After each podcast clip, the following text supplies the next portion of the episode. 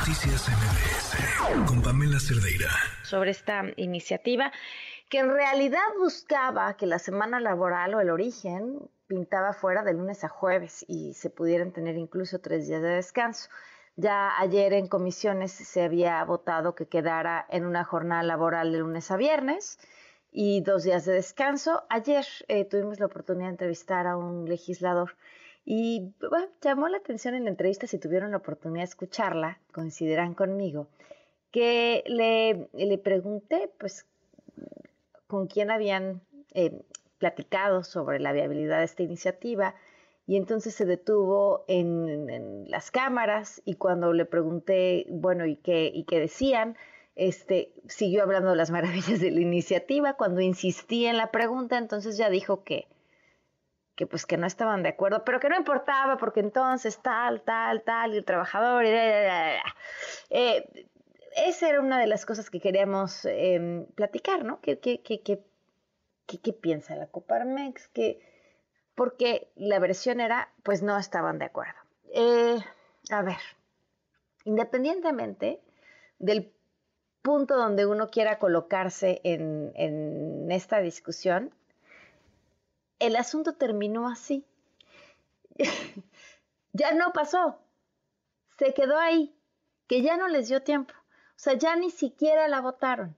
Eh, mucho, mucho, insisto, eh, se envolvieron en la bandera, sobre todo Morena, aunque la iniciativa originalmente ni siquiera era de Morena, pero se envolvieron en la bandera de nosotros, sí, nos preocupan los trabajadores. Al final, ni siquiera pasó porque decidieron que ya no les daba tiempo de votarlo y entonces ahora le dieron un patadón a la iniciativa y se va hasta septiembre.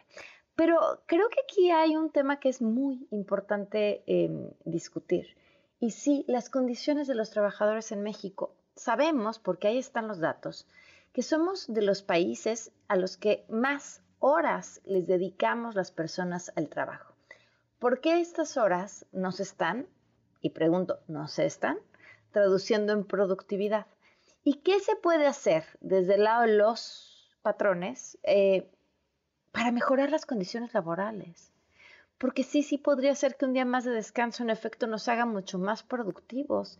Y volteamos a ver países como Francia, donde se legislan cosas como no puedes mandar correos electrónicos a deshoras.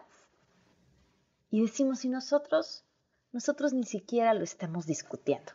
En la línea Armando Culebro, presidente de la Comisión de Turismo en Coparmex de la Ciudad de México. Armando, gracias por acompañarnos. Buenas noches.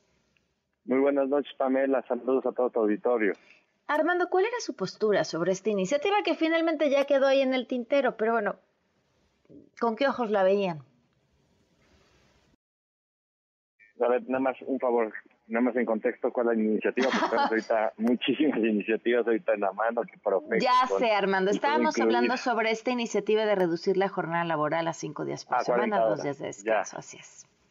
Fíjate, fíjate que, eh, a ver, nosotros entendemos y de hecho eh, tuvimos un posicionamiento de parte de Coparmex Nacional donde no nos oponemos a, a, todo el crecimiento que podemos tener eh, en la actualización de las leyes laborales, pero nuestro contexto es dejemos primero que las leyes laborales que ya se implementaron, como todos los aumentos al salario mínimo, maduren.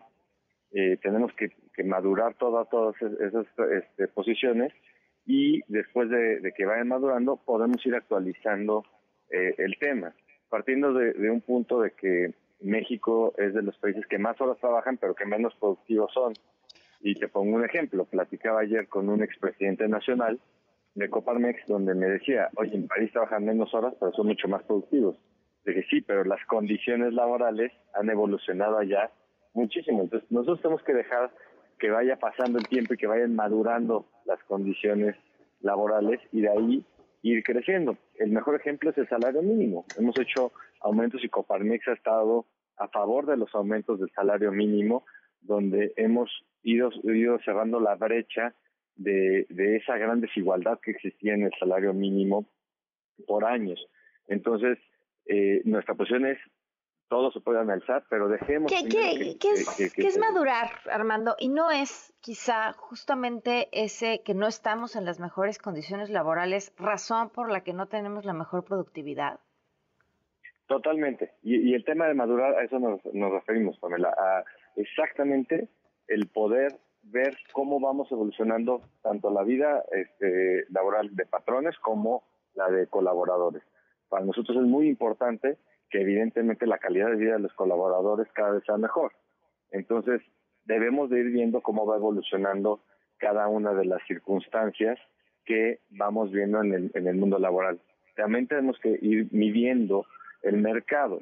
Hoy traemos un mercado con con alta inflación y tenemos que medir también todos los factores macroeconómicos que tenemos alrededor.